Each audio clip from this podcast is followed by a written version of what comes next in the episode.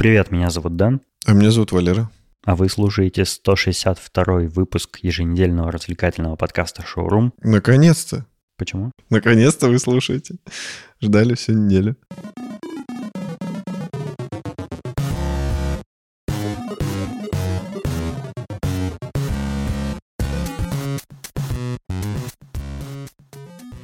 Есть о чем сегодня поговорить. Во-первых, как э, сильно тебя ошеломила рок-н-ролльная слава. Да, пытаюсь отбиваться, пока, пока мы разговариваем от смс поклонниц. Телефон вибрирует, вибрирует. Следим за тем, как слушается наш сингл первый. Ну, учитывая, что у нас нет никакого лейбла и никто нас нигде не продвигает, а мы просто его опубликовали и всяким друзьям разослали, ну, там не особо сильно много прослушиваний. Но прикольно, у нас есть такой ачивмент уже в жизни. Но все равно поддержка есть и всем нравится. Ну, типа 95% говорит, что круто. 95,9. 95,9, да. Да, мы сегодня еще планируем после записи выпуска поработать над другой песней, над второй, над вторым синглом. Да. Тем самым, про который мы в прошлом выпуске уже немножко говорили. Вот будем продолжать, и поэтому как только подойдет время его опубликовать, мы обязательно, конечно же, все расскажем дадим ссылочки и все такое на сайт, на свой добавим. Да, да, может быть, может быть на Патреоне перед публикацией немного заранее сделаем какой-нибудь типа peek. Или pic. Или pic, да.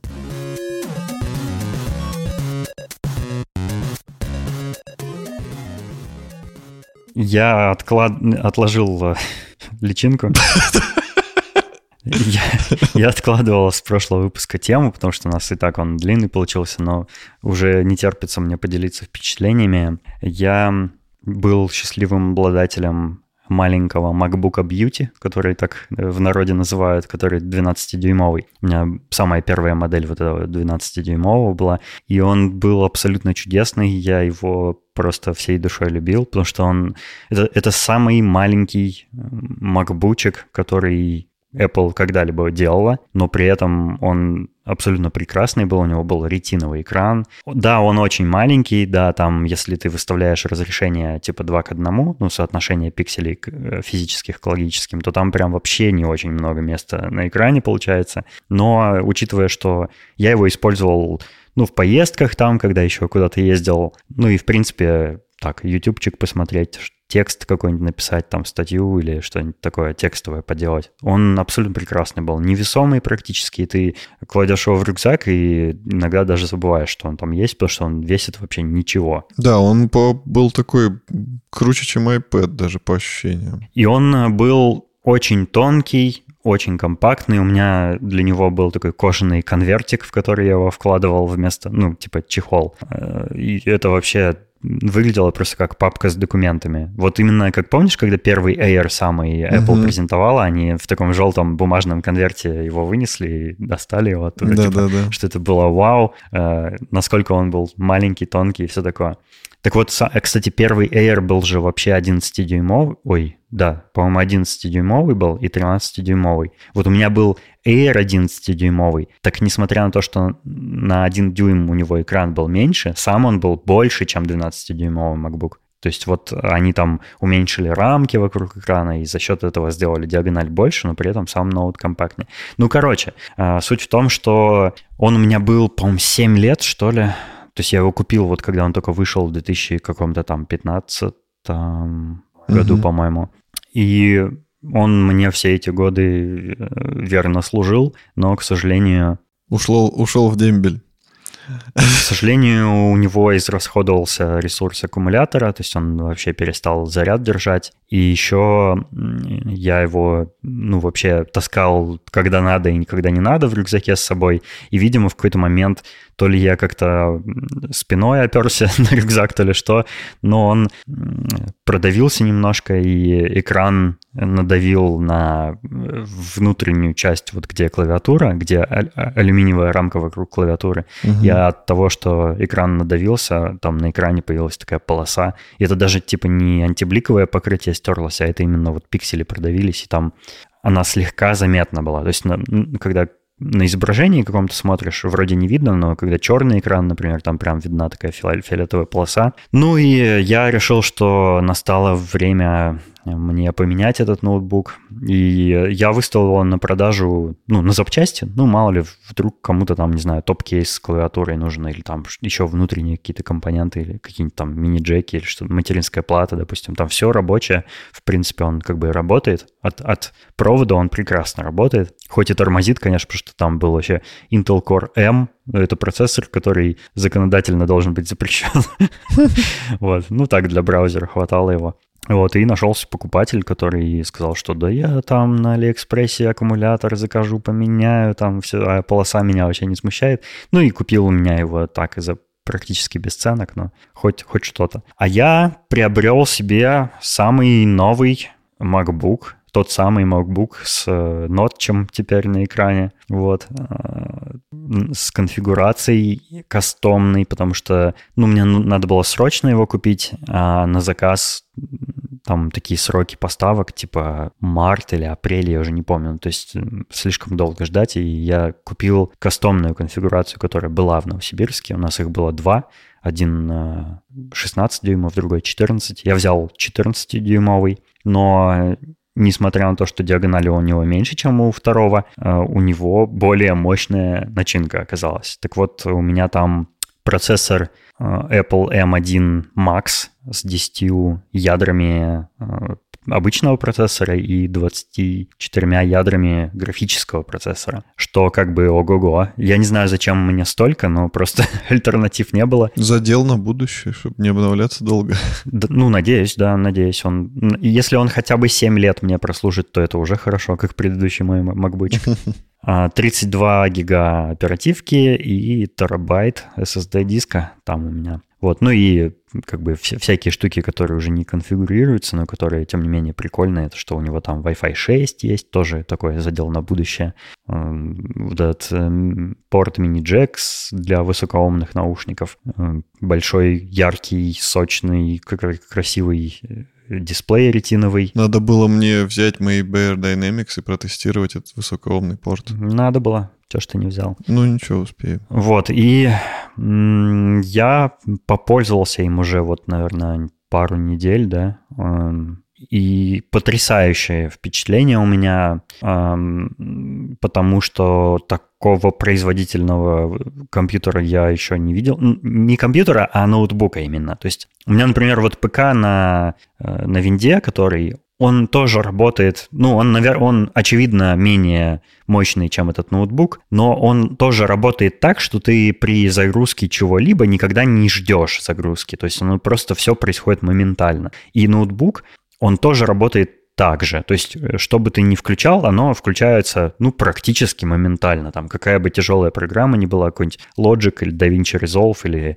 пиксельматор или там что угодно еще, ты кликни, кликаешь, и вот у тебя уже бах, окно открылось. И э, я не занимаюсь на компьютерах никакими такими задачами, которые требуют именно вот мощности для тяжелых вычислений. Типа я ничего не рендерю, ну, кроме выпусков подкаста, да, которые долго, ну, вся эта процедура рендеринга аудиофайла долго происходит. Ну, вот надо попробовать, кстати, новый выпуск там порендерить. Я что-то еще не пробовал этим заниматься. Но в целом, э, когда ты включаешь там браузер, откроешь какой-нибудь сайт, то есть э, все упирается именно там в скорость э, интернет-соединения и всякие такие прочие внешние факторы, но сам компьютер работает просто, ну, максимально быстро, насколько это только можно себе представить.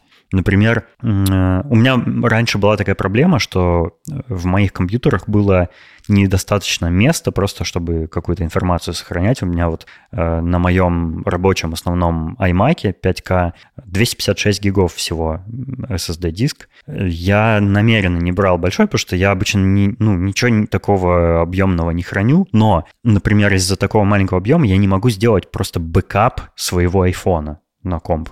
Вот, ну, просто не влазит он.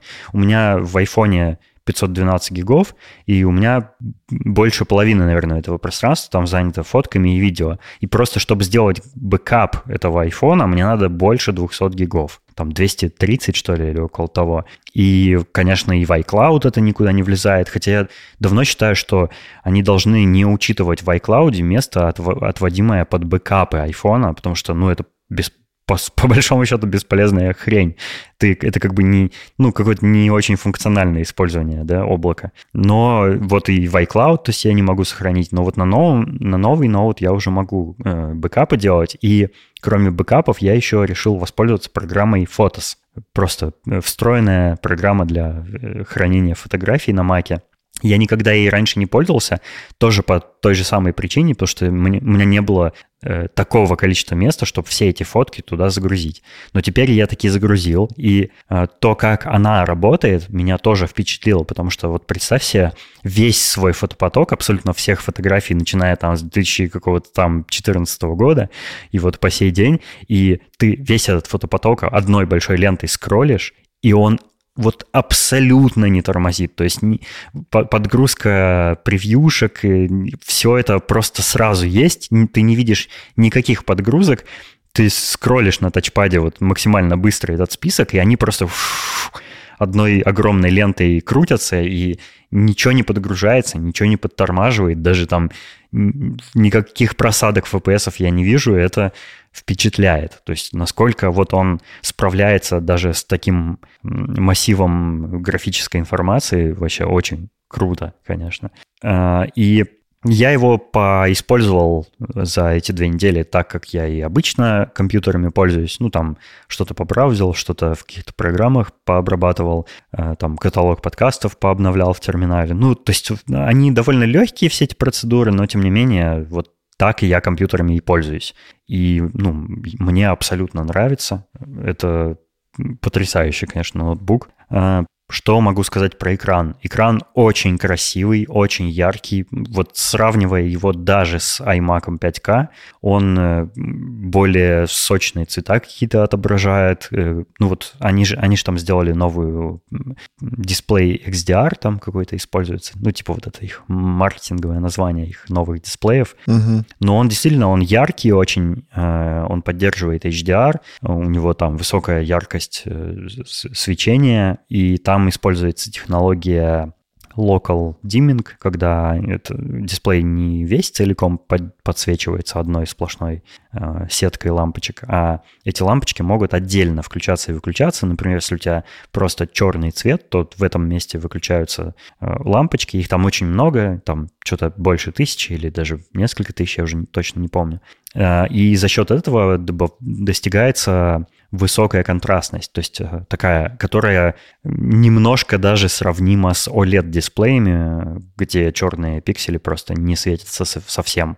И из-за того, что этих лампочек подсветки там, конечно, намного меньше, чем самих пикселей, то если у тебя какой-то маленький, маленький белый объект на черном фоне, то и, и еще он двигается, допустим, то, ну, ку, например, курсор э, по черному экрану ты вводишь, ты, конечно, видишь, как э, за этим маленьким объектом вот подсветка следует, ты видишь вот это небольшое свечение, но это вот только в таких ситуациях заметно. Если ты смотришь кино или просто пользуешься как бы э, какие-то повседневные задачи делаешь, то это все абсолютно незаметно, вот это свечение, и зато заметно, что контрастность действительно высокая, и эм, я смотрел на нем уже сериалы всякие, и в каких-то сценах, где есть у тебя и темные, и светлые участки, действительно складывается ощущение, что это очень похоже на OLED экран. То есть настолько там глубокий черный цвет получается и очень яркий белый в одной и той же сцене на одном, ну, в одном кадре, что это ну, впечатляет прям. Да, я тоже заценил. Черный действительно очень похож на OLED. Прям мы рядышком держали iPhone или что-то iPhone, iPhone. Да, iPhone. И сравнивали, и ну, как бы на глаз это трудно определить. Можно, можно, да, если присматриваться только. Ну, в общем, я очень доволен экраном. Про ночь что могу сказать? Ну, я не особо сильно его замечаю, потому, ну, то есть его видно, да, конечно, если ты туда посмотришь, что ты видишь, да, там. там Но типа они его тебя... грамотно обыграли. То есть они как-то так все сделали, что вот если не брать какие-то сторонние программы, то все так вписывается, что ты и не смотришь, что он там есть. То да, типа того. То есть я, когда просто пользуюсь компьютером, а не слежу именно за этим ночем, то я его и не замечаю, в общем-то, и не сказал бы, что он как- как-либо вообще мне мешает. М, Они исправили уже всякие свои баги, когда там менюшки как-то под этот ночь подкладываются. То есть все, я уже ничего такого не замечаю, никаких этих косяков. И, ну, в общем-то, не так уж и страшно, что он там есть. Конечно, ну, Жаль, что он там есть, но это не какой-то решающий фактор да, при выборе ноутбука, я бы так не сказал. Но зато больше там нет тачбара. Вот любители тачбара как бы выкусите. Даже Apple сам признал, что это неудачное решение и убрал его. И вот эти все разработчики, которые поддерживали тачбар, добавляли там какой-то функционал своих программ, ну все, они разве что теперь э, будут его какое-то время поддерживать еще для того, чтобы, ну, владельцы старых макбуков, да, наслаждались этим, но для будущего уже не имеет смысла поддерживать его- тачбар. И э, клавиатура там хорошая, она очень похожа на старые макбучные клавиатуры, которые еще нормальные были вот до всех этих проблем с этим новым механизмом их. Э, Ход у клавиш, конечно же, меньше, чем у старых клавиатур, но он приемлемый, короче. Ну, нормальная клавиатура, пользоваться можно. Ам, Единственное, что мне в ней смущает, э, не единственное, а две вещи, точнее. Во-первых, у меня русская раскладка э, ISO, которая с э, абсолютно дебильным энтером в виде непонятной кляксы. Такой тонкий, дурацкий энтер, и слева есть shift короткий, и какие-то эти клавиши кириллические дурацкие, и на клавишах, конечно же, русские буквы присутствуют. Я все это абсолютно не могу терпеть, но не было у меня выбора, не было к- макбуков э, с ANSI раскладкой американской. Я бы иначе, конечно, такую выбрал. Вот, и вторая вещь, эм, они убрали с клавиатуры клавиши для управления подсветкой клавиатуры, и вместо этих клавиш там теперь клавиша мьюта микрофона и клавиша поиска Spotlight. Не знаю, нафига они нужны. Spotlight и так э, Ctrl э, пробелом вызывался или Command пробелом, если вы, э, э, если вы миллениал. Вот, то есть э, уже были хоткеи для всех нужных функций. Не знаю, зачем они прям специальные клавиши для этого сделали. Э, Ну, ничего, эм, жить с этой клавиатурой, в общем-то, можно. Она приятненькая. Но я все равно буду продолжать пользоваться, конечно, механическими своими клавиатурами, потому что это, ну, вообще небо и земля. Макбучные — это просто недоразумения какие-то, они там сделаны просто, чтобы быть, ведь это ноутбук, ему же нужна какая-то встроенная клавиатура. Ну и пусть будет. Все равно буду подключать внешнюю, если мне нужно будет что-то, ну, какой-то большой текст э, набирать. Вот. А из-за того, что у этого MacBook процессор M1, э, он теперь позволяет запускать приложение для iOS. Вот прям в обычном App Store на Mac появилось, э, появились в поиске приложения с iPhone. И я уже пробовал, запускал некоторые. Они, некоторые из них даже очень даже приятно выглядят. У них, эм, конечно, есть отличие от нативных приложений, от настоящих маковских, в том, что все заточено как будто вот на тач управления, и иногда там, например, правого клика вообще нет. Ну вот mm. никак просто. Он просто ты кликаешь правым кликом, как бы, а там ничего нет. Он не срабатывает. И, как, и все как бы в основном все заточено под левый клик и под э, использование вот элементов управления, которые на экране присутствуют. Нет каких-то иногда хоткеев, которые ты ожидаешь, что там будут. Но это все не особо сильно важно, потому что, конечно, на Маке, на этом, на MacBook я буду пользоваться в первую очередь приложениями компьютерного типа, а не, не мобильного. А запуск iOS приложений там, ну, чисто как приятный бонус. Какая-нибудь прикольная игруха, там можно запустить игруху какую-нибудь. Или... О, можно Макс Пейна запустить? Э, ну, наверное, не знаю. Не то, что мне интересно. Эм, некоторые при некоторые программы там уже адаптированы конкретно для процессора M1, потому что там же есть вот этот фреймворк Rosetta, который позволяет запускать интеловские приложения как бы на ходу, как-то там преобразуя их для процессора M1. И в целом я не заметил никаких вообще проблем с использованием Rosetta, то есть у меня большинство приложений, наверное, через нее работают именно, но некоторые уже обновились с поддержкой M1, и они, ну, просто тоже абсолютно молниеносно работают.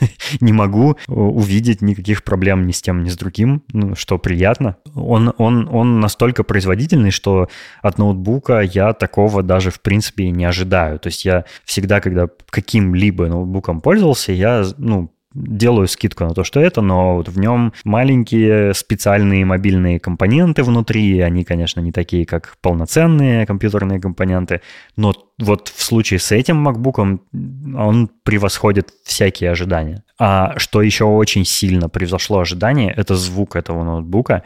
Вот я прям совсем не жду обычно никакого хорошего звука от ноутбуков, но MacBook, в MacBook'ах, особенно в прошках, всегда звук был очень хорош. И даже вот в, мо- в моем предыдущем маленьком MacBook'е 12-дюймовом звук, ну такой, что от этого листочка А4 ты вообще не ожидаешь. Но новый MacBook на M1 это вообще что-то невероятное. То есть я, я абсолютно не ожидал, что он звучит вот так. На нем можно полноценно слушать музыку, как, как на больших полноценных колонках. То есть он, у него прямо глубокие басы, которые слышно не только, когда ты вот его перед собой держишь, а когда ты даже отошел там э, на 10 метров, все равно это все слышно. Он очень хорошо передает весь набор частот, и даже когда они одновременно играют там в какой-то композиции, когда много инструментов, все слышно, все отчетливо, абсолютно офигительный звук, и я за собой заметил, что я теперь иногда некоторые сериальчики даже на макбуке смотрю, а не на телеке, потому что ну, на MacBook звук лучше. Ну и картинка вот там с этим HDR ретиновым дисплеем потрясающая. И просто, ну, ты его как бы к себе чуть-чуть... Ну, я обычно в кровати смотрю сериалы, я ложусь и на живот кладу ноутбук и смотрю, и, ну, прям э, ничем это не хуже, чем если на большом телеке смотришь. Ну, вообще. То есть я э, так доволен, что прям ух. Но есть, э, конечно, два минуса. Первый и самый значимый, наверное, минус — это то, что этот ноутбук стоит целое состояние. Э, из-за того, что вот мне досталась именно эта кастомная конфигурация, я... Мне, мне даже стыдно признать, сколько я заплатил за этот ноутбук. Э, такие деньги, которые я никогда, никогда в жизни ни за какой вид техники вообще не платил. Это самая большая цена. Я не знаю, покупал ли я вообще что-либо в своей жизни такое же дорогое. Ну, у меня не было опыта покупки автомобиля и квартир, но вот, пожалуй, это ноутбук, это вообще самое дорогое, что я в жизни когда-либо покупал за 33 года своей жизни. Представляешь? Кошмар. 300 тысяч рублей. 300 тысяч. Ну, не 300, а с учетом там моей скидки в магазине у меня получилось там 294. Ну, почти 300. То есть это какой-то кошмар и абсолютный ужас. Ух. Ну и страшно, конечно, его будет в рюкзаке носить. Страшно. То есть просто так, такое, такую сумму э, в виде устройства хрупкого, которое можно там, как, не знаю, э, случайно не, на него опереться, и он сломается, раздается там. Ну, это очень страшно. Вот, но э, кроме как абсолютного совершенства от этого ноутбука за такую цену я и не жду. Ну, он очень близок к этому состоянию, потому что там какие-то незначительные у него есть огрехи в виде там нотча или я даже не знаю чего еще. Ну, может быть, там не так много портов, как хотелось бы, хотя их уже там три Thunderbolt в виде USB-C коннекторов, мини-джек, SD-карта, HDMI 2.0, еще и этот MagSafe, ну, то есть не знаю, для всего должно быть уже достаточно, в принципе. Ну, это лучше, чем когда их там вообще почти не было. Ну да, вот в предыдущем моем ноутбуке там был просто один USB-C. Ну, это, это недопустимо. И, а, ну, и, и, и мини-джек, который я как бы не использовал вообще. И второй э, минус, э, он, конечно, смешной слегка, но вот, как я говорил уже, когда я кладу его к себе на живот, так как ноутбук весь алюминиевый, он очень холодный. И из-за того, что Э, процессором один очень энергоэффективный, ноутбук вообще никогда не нагревается. То есть он, он всегда очень холодный, и это очень неприятно, потому что ты его кладешь себе на тело, а он, блин, ну, ну холодный очень. О, у меня такой проблемы нет, у меня, у меня наоборот горячо. Можно как грелочку его использовать, да? под одеяло положил. Ну вот. Я очень, конечно же, доволен, и мне предстоит много лет с этим ноутбуком теперь жить. Рука об руку. Э, я вообще люблю, когда у меня большой, либо очень большой монитор, либо когда у меня два монитора хотя бы, на которых я могу вот все свои там программы организовать. Ну и кажется, что с этим ноутбуком я смогу к нему подключить какое-то сумасшедшее количество дисплеев. То есть там э, три Thunderbolt, да, они, кстати, поддерживают передачу энергии через, через них, то есть можно подключить его к монитору, и этот монитор, видимо, будет питать сам ноутбук. Так вот, там можно подключить, получается, если я не ошибаюсь, три 5К дисплея и еще через HDMI один 4К дисплей. Это такое количество пространства рабочего, на котором, я не знаю, можно вообще все свои программы одновременно включить, и они все там как-то разместятся. Очень удобно. Вот проблема в том, что где бы взять хороший 5К дисплей. То есть у меня вот сейчас iMac 5К, я уже очень сильно привык к пространству да, виртуальному, которое он мне предоставляет, и что он еще ретиновый. То есть у меня вот второй монитор на рабочем столе, он логическое разрешение у него точно такое же, но он не ретиновый, то есть там вдвое меньше пикселей. Но вот это пространство, к которому я привык, и меньше я уже не могу просто использовать. Я привык э, при работе над дизайном, что у меня вот все э, умещается, все панели программ графических моих и, и собственно, сам, сам дизайн, да, над которым я работаю. И когда это уже, допустим, 4К, э, то мне уже не хватает этого пространства. А вот где взять 5К дисплей, а еще и, ну, учитывая 2022 год, как бы уже стыдно, когда он просто 60 Гц. Вот еще чтобы 5К и 120 Гц он был, допустим, ну, такого по-моему, просто не существует. А если и существует, то это стоит каких-то абсолютно сумасшедших денег. Как еще, считай, как еще этот один ноутбук это будет стоить. А у Apple вот эти мониторы, которые миллиарды стоят, это какие? Там, э, там... Pro Display XDR, он 5К, но но он стоит столько, что я, ну, просто никогда в здравом уме Не, я понимаю, не я просто, про, ну, типа, есть Он они... 60 Гц, он 5К, но 60 Гц. Фу, отстой. Да, ну, мы, мы После анонса с тобой даже это обсуждали, и я говорил, что ну как-то не комильфо делать 60 Гц у дисплея. Даже если, даже если типа профессионалам это не нужно, ну блин, сейчас много кто делает э, видео с э, высокой частотой кадров. Ну почему нет? Ну, то есть я не вижу причин, почему не нужно это. Ну это опять вот эта ипловская тема, что они до последнего не будут, а потом такие, ну все, получите. Типа как на айфоне 120 Гц. Они все не mm-hmm. делали, не делали. Люди уже волосы рвут, у всех уже есть. Они такие, ну ладно, вот вам. И все такие, да, да, да, да, да уже и не надо, спасибо. Мы уже перешли на андроиды, да. Но да, вот... Э, Им, короче, надо оставлять козырь в рукаве, чтобы, если что, они могли что-то выкинуть такое, чтобы народ э, как бы всегда побежал покупать. И вот они до последнего какой-то козырь удерживают. Очень давно уже, наверное, уже с год ходят слухи, что Apple все-таки сделает какой-то э, именно вот просто дисплей без компьютера внутри, и он будет не как Pro Display XDR, а более из бюджетного сегмента. Я думаю, он тоже будет, если они такое и сделают, он будет стоить, ну, не меньше, чем пару тысяч долларов, то есть, то есть очень много. Но я очень жду. Если он будет 5К э, и 120 Гц хотя бы, то я обязательно его возьму. Ну, мне просто нужен для работы такой дисплей. И мне придется его купить. А эм, как, что, что мне подключать к этому ноутбуку, даже не знаю, если честно. Ну, придется, видимо, терпеть не ретиновые дисплеи. Или, или терпеть маленькое пространство на 4К дисплеях. Не знаю, ну, посмотрим. Время покажет. Вот. А, такие у меня ощущения. Я, ну, я, если как бы меня спросят, рекомендую ли я новый MacBook Pro, э, я его рекомендую даже в самой базовой, самой, самой слабенькой комплектации. Я бы, наверное, и сам себе самую слабую комплектацию взял, если бы она была в наличии, эм, потому что мне столько мощи не нужно.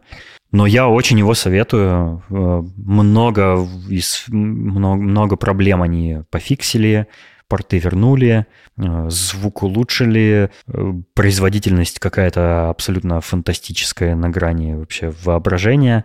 Кстати, у него еще и эм, у, моего, у моей комплектации моего MacBook, так как у него процессор не M1 Pro, а M1 Max, к нему поставляется сразу более мощный блок питания на 96, что ли, ватт.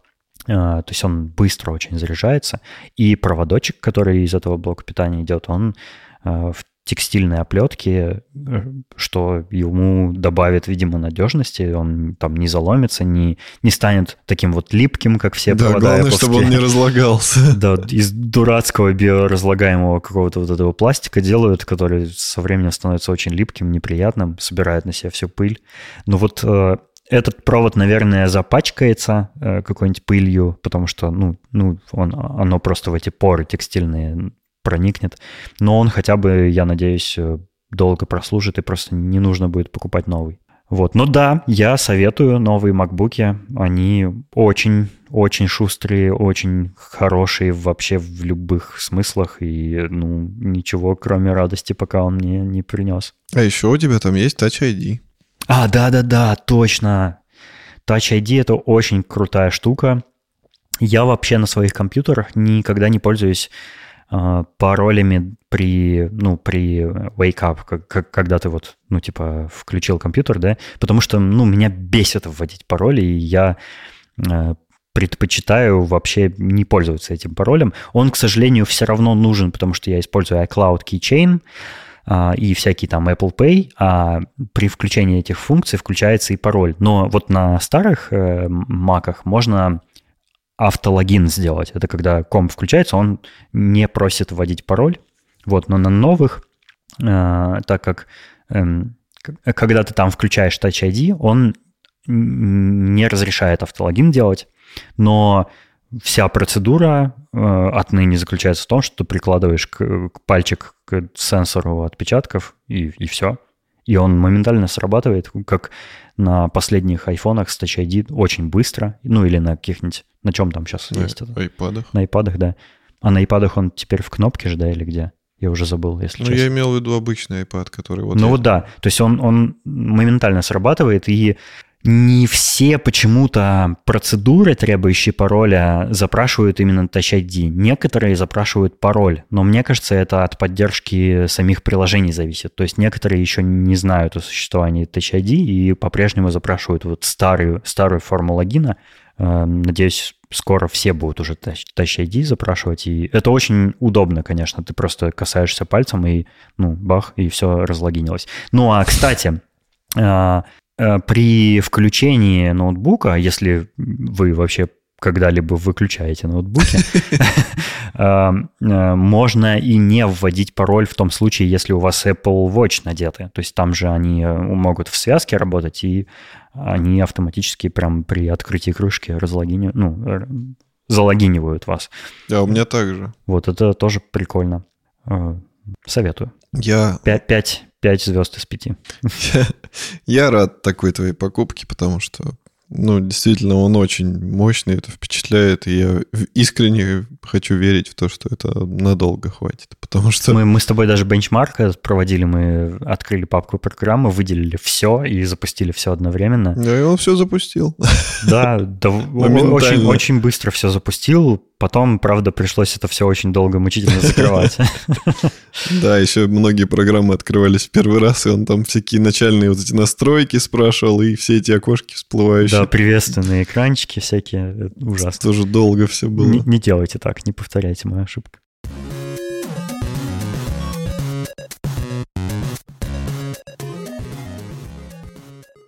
Рубрика подкаста «Рули» э, снова появляется в подкасте «Шоурум». Давай вещай, что ты хотел рассказать. Ну, это, кстати, такой этот флешбэк в наш выпуск э, про Ванта как, когда ты, ты мне рассказывал, что BMW сделали покраску в этот э, неотражающий свет цвет. Теперь BMW снова продолжает экспериментировать э, с Кажется, цветами. я догадываюсь, о чем ты. По-моему, я это видел. Да, они сделали автомобиль, который по нажатию кнопочки может менять свой цвет. Либо, да, либо да, белый, да. либо черный, либо градиент. Вот. И это круто. Технология там используется такая же, как используется в э, электронных книгах. То есть это получается там посылается... Дисплей с электронными чернилами. Да, да, там электронные чернила, посылается какой-то электрический импульс, и они там чик-чик-чик и меняют цвет. Это круто.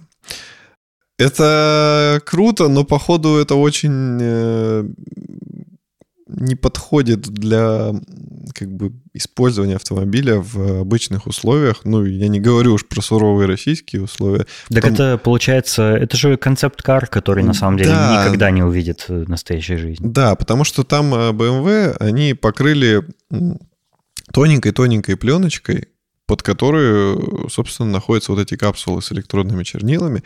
И я так понимаю, что так же, как и на электронной книге, если ты сильно надавил или там по ногтем про это, то на машине то же самое будет. То есть она также будет ломаться. По, по большому счету ее вообще желательно не касаться. Да-да-да. Это очень странно. Вот. И, блин, с одной стороны, такая крутая идея, с другой стороны, ну, все это чисто ради Ну да, показухи. она абсолютно бессмысленная, потому что практически применять такой автомобиль, ну, невозможно. Да. То есть ты, не знаю, там э, на него не облокотишься, ни, ничего не... Любая мельчайшая там э, микроавария, там, не знаю, ты чуть-чуть что-нибудь шарканул, и все, у тебя да даже сломался. маленький камушек, если вот какой-нибудь кстати, Да, кстати, с дороги. Все. Ну и все, и разбился, разбились эти электронные чернила, и все вытекло, я не знаю, что там происходит. Это очень странно. Короче... А, интересно, они еще на морозе замерзают или нет? То есть у тебя раз, и машина покрылась узором из электронных чернил в виде иния такого, знаешь? Как, Наверное, как красиво. Мне кажется, да.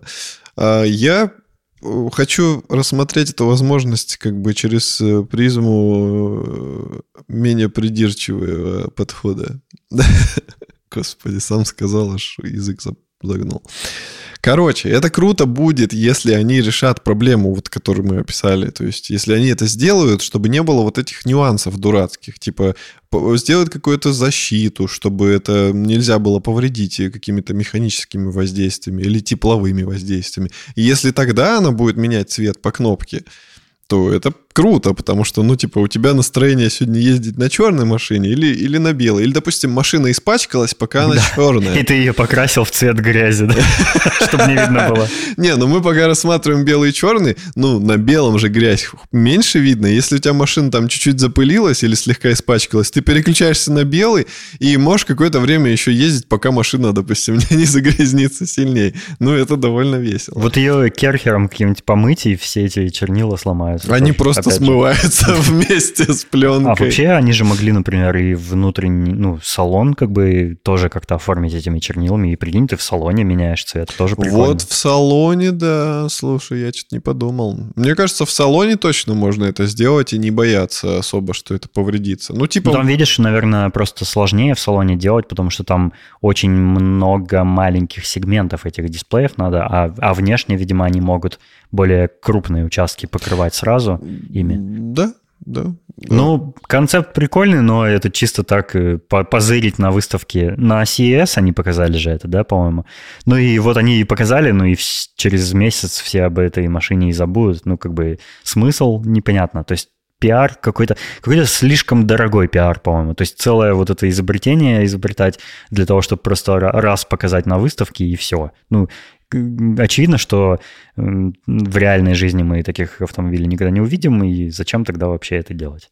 Ну, а может, может разовьют, может будут пробовать. Посмотрим. Ну, прикольно, что вообще как бы занимаются такими штуками. Да, понятно, что это пиар, типа, чтобы привлечь внимание там э, к этому электромобилю, который они выпустили. Но, с другой стороны, ну, здорово, что люди стараются как-то заинтересовать.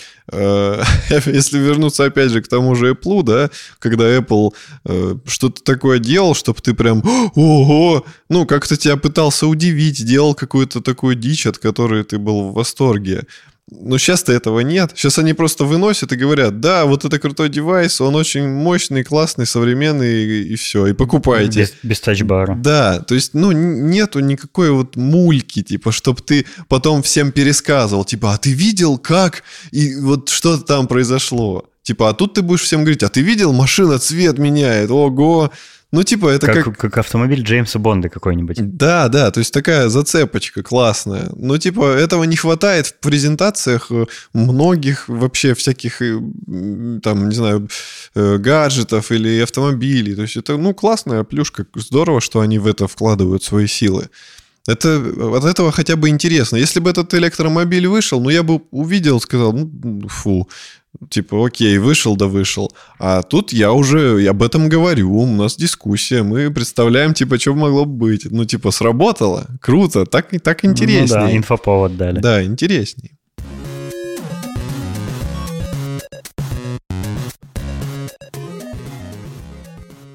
Еще один инфоповод есть, который ты добавил к нам в шоу-ноты, а я тоже на эту статью натыкался. А, нам рассказывают о том, что врачи впервые успешно пересадили взрослому человеку сердце животного, а именно свиньи.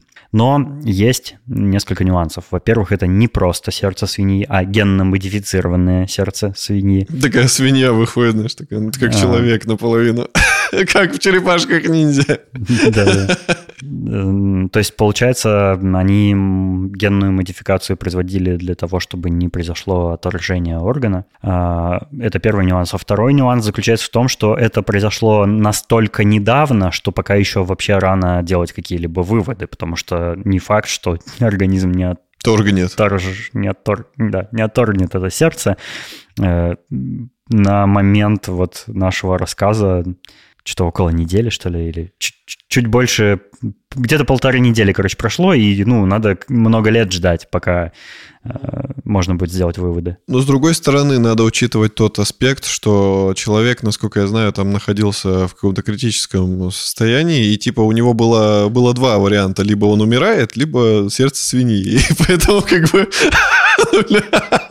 Любой ну, по-моему, по-моему, это круто. Если это сработает, если в итоге эта технология генной модификации позволит э, свиные органы людям пересаживать, а у свиней очень, очень похоже, похожий, да, на насколько я знаю, организм, да. Э, то это очень круто, то есть много жизней можно будет спасти вот подобных пациентов. Тем, тем более сердце это же, ну, типа, самый главный орган, который... Сразу после мозга. Ну да, но мозг от свиньи... И пениса.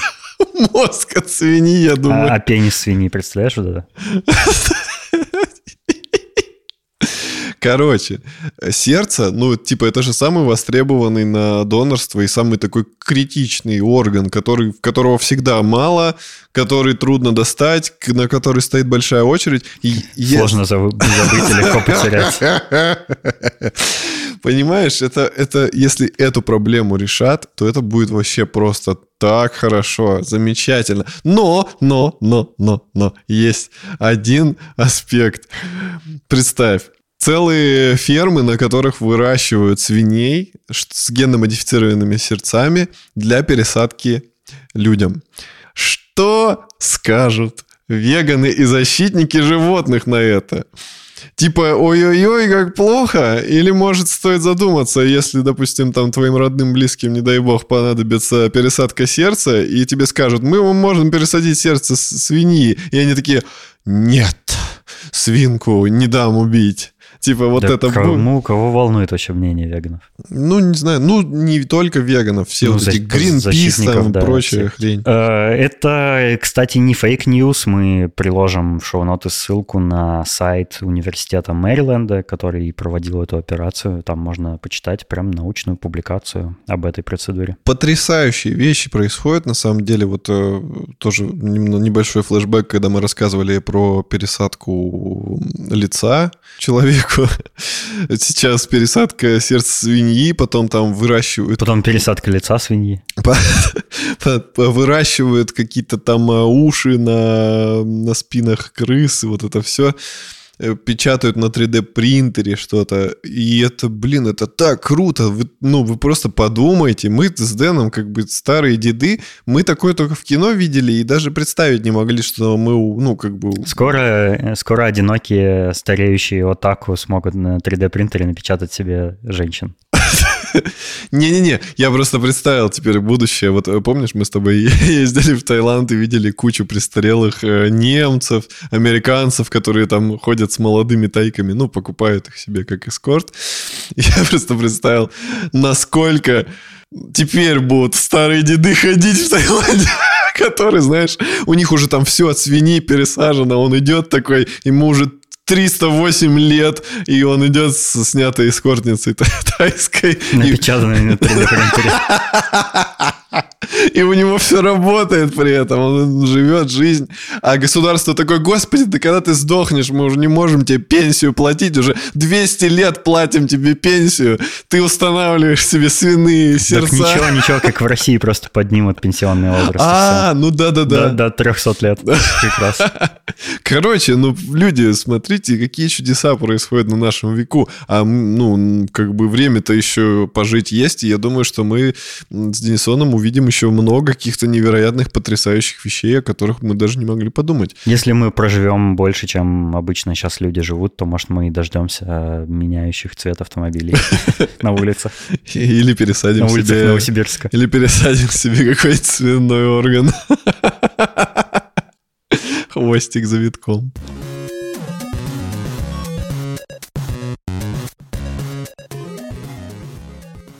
Мы, кстати, хотим напомнить, что у нас есть э, две важные вещи. Э, первое — это чат в Телеграме, собака Шорум подкаст, в который мы вас приглашаем. Заходите к нам.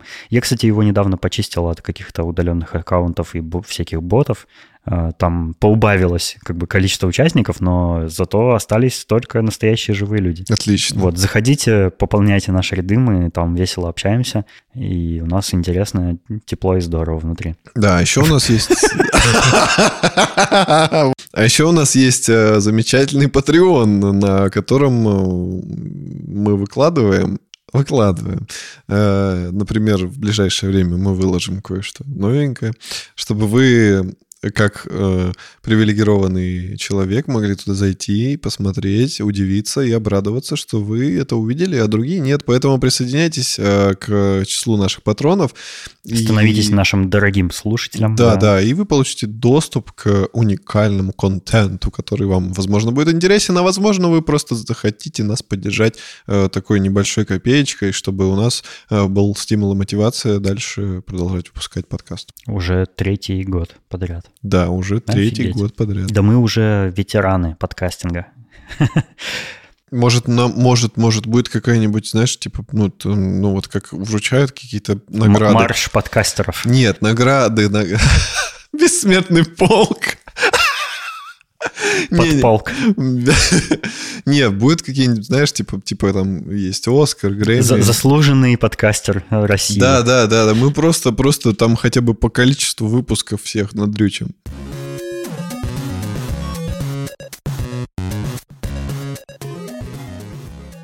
Давай расскажем, что мы свеженького, интересненького посмотрели за эту неделю? А, давай. Я на прошлой неделе тебе поведал о таком сериале, который, на который совершенно случайно наткнулся. Я просто какие-то мимасы смотрел и задался вопросом, а откуда это вообще сцена. И я поискал, поискал. А оказалось, что есть такой сериал, который называется «Трофей Вавилона». Это такой комедийный сериал.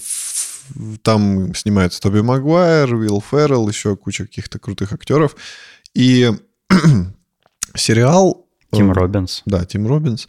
И сериал этот, э, он как бы повествует э, историю писателя, который в начале каждой серии рассказывает о своем произведении и что он его экранизировал. И дальше как бы после этого предисловия идет сам, сам фильм. Он разбит на 6 всего серий. И сериал повествует о девушке и мальчике, которого удочерил ее отец. Э, то есть, ну, какой-то левый мальчик. И о их любви. Усыновил. Ну, извините, да. Я сейчас пытался сказать. Они хоть, хоть и сводные брат и сестра получились, но они влюбились друг в друга. И так как они брат и сестра, родители им запрещали встречаться, но да, да, их да. любви мало что могло помешать. Вот, и отец у них сначала был неудачником, ну, типа, у него ничего не получалось. Он хотел нефть добывать, но потом внезапно он все-таки наткнулся на месторождение нефти, и они стали сказочно богатыми. И дальше происходят всякие витиеватые пути э, главного героя, который то уходит в армию, то там его берут в плен, потом он снова встречается с этой своей сестрой. И это все... Подсаживается на наркотики. Да, подсаживается на наркотики. Это все сделано в таком стиле... Какой-то комедии абс абсурдности легкой и немножко гипертрофированное все такое, все как-то преувеличено. Э, актеры играют специально плохо. Ну, типа, чтобы это было, придавало еще большей комичности. Э, то есть специально переигрывают театральность. И, ну, короче, мне понравилось. Я посмотрел все шесть серий. В принципе, ну, я бы не сказал, что это шедевр, но мне было довольно весело посмотреть этот сериал. Я пока 4 посмотрел. Мне, в принципе, тоже нравится, и этот сериал мне очень сильно напомнил полнометражный фильм «Касса Деми Падре», Э, «Дом моего отца», с, тоже с Уиллом Ферреллом. Это один из э, моих любимых комедийных фильмов. Он абсолютно офигительный. Я его советовал уже в подкасте. Если не смотрели, посмотрите.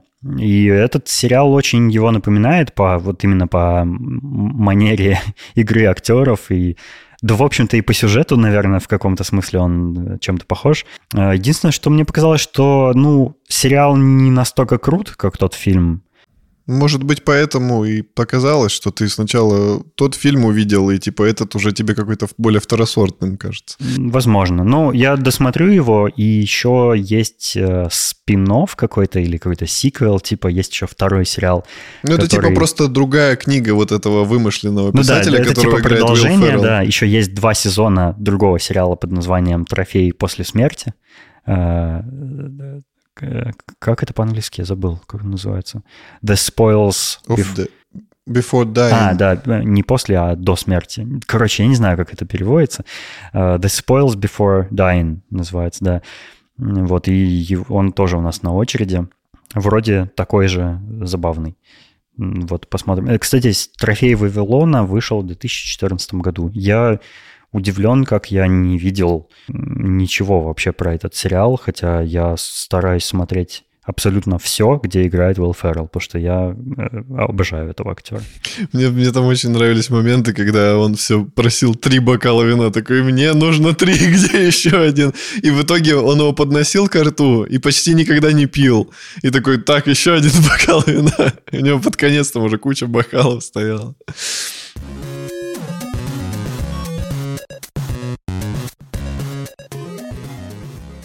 А я посмотрел э, русский сериал. Да, я, я зарекался не смотреть ничего русское, но так много про этот сериал везде слышал, и все какие-то восторженные отзывы о нем э, пишут, что я подумал... Второй ну, блин, сезон Чикатило? Нет. Я подумал, что я просто обязан посмотреть, ну и заценить, э, что же там такого хорошего сняли. Сериал называется «Вампиры средней полосы» и он рассказывает про вампиров, которые живут где-то в каком-то таком э, русском городе в глубинке. Ну и, собственно, как они выживают. И со всей со, всей, э, со всем русским колоритом они там живут и пьют кровь. И в сериале рассказывается, что люди и вампиры заключили э, такой как бы что-то типа договора о том, что вампиры не убивают людей, а люди не казнят за это вампиров. Вот, и э, там все перипетии заключаются в том, что э, ну, появляется некто, кто начинает убивать людей и пить кровь людей. Вот, и это такая завязка. Ну, я посмотрел э, весь сериал, один сезон пока что есть, не помню, там 8 или 10 серий, что-то около того. И мне понравилось. И я не увидел ничего там такого прям зашкварного, э, что обычно присуще э, русским сериалам. Там играет Стоянов и еще какие-то современные популярные русские актеры. Я ничего о них не знаю просто, но они там играют. И вполне смотрибельно, вполне. Я даже, я даже получил удовольствие, мне даже понравилось. То есть я даже хотел бы посмотреть следующий сезон. Представляешь? Удивительно. Я даже не могу представить. Это такое. А посмотри, может, может, вдруг тебе тоже понравится. Он легкий, смотрится легко и довольно интересно закручивается сюжет. Хочется продолжать. А какой жанр? Сложно сказать, он с одной стороны как будто бы детектив, но там при этом есть и комедийные элементы, и какие-то мистические, ну, так, там мешанина жанров, mm. короче. Ну, в целом это типа детектив. А сколько серия длится? По-моему, минут 45 или около того не, не очень большой, пока один сезон вышел, можно вполне его за пару вечеров осилить. Прикольно, неожиданно.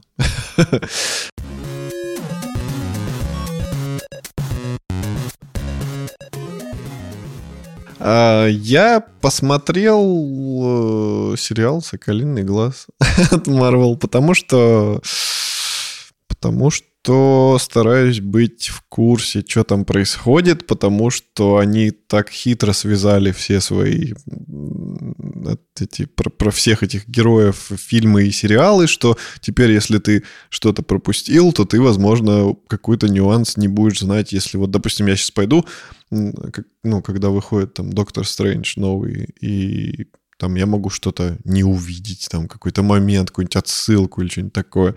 Поэтому я решил посмотреть. Я ничего не ждал от этого сериала, и по сути, как бы, ну, он довольно проходной, но приятно удивил тем, что он сделан в новогоднем стиле. Он вышел, ну, не в новогоднем, а в рождественском. Он вышел как раз на Рождество, и там э, весь сюжет происходит э, во время рождественских праздников. Это довольно мило. Главный герой там общается со своими детьми, они приехали в Нью-Йорк посмотреть елку. А кто это такой вообще Соколиный глаз? Соколиный глаз — это который лучник из «Мстителей». А, Джереми Реннер или... Да-да-да. Угу, понятно. Вот, и там как бы показывается, что он уже отошел от дел, потому что, ну, все, планету спас, у него большая семья, трое детей, жена, и он как бы, ну, на заслуженный отдых уходит. И... Но не уходит. Но не уходит, да, потому что там... Вот это поворот. происходят э, такие события. Ну, я не буду спойлерить, про что, про что там это все. Но э, смысл в том, что он довольно праздничный, потому что там в перемешку с какими-то расследованиями, с каким-то экшеном. Кстати, экшен там довольно классный. Там э, есть крутые боевые сцены, погони.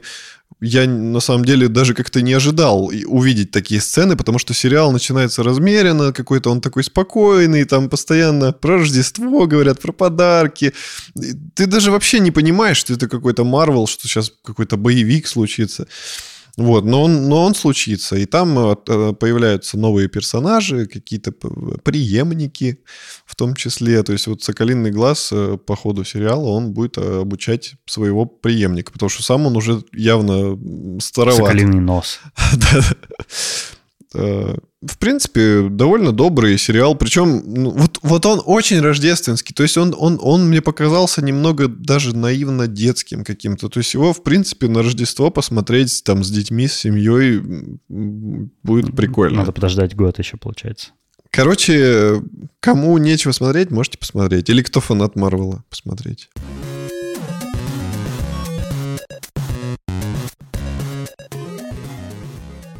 Спасибо, что послушали, и мы хотим поблагодарить наших дорогих слушателей, которые нас поддерживают на Патреоне. Это Александр Младинов, Марат Сайтаков, Петр Филимонов, Аида Садыкова, Александр Бизиков, Салават Абдулин, Александр Скурихин, Сергей Макгриб, Леус, Артур Пайкин и Сереня Завьялов. Спасибо вам большое.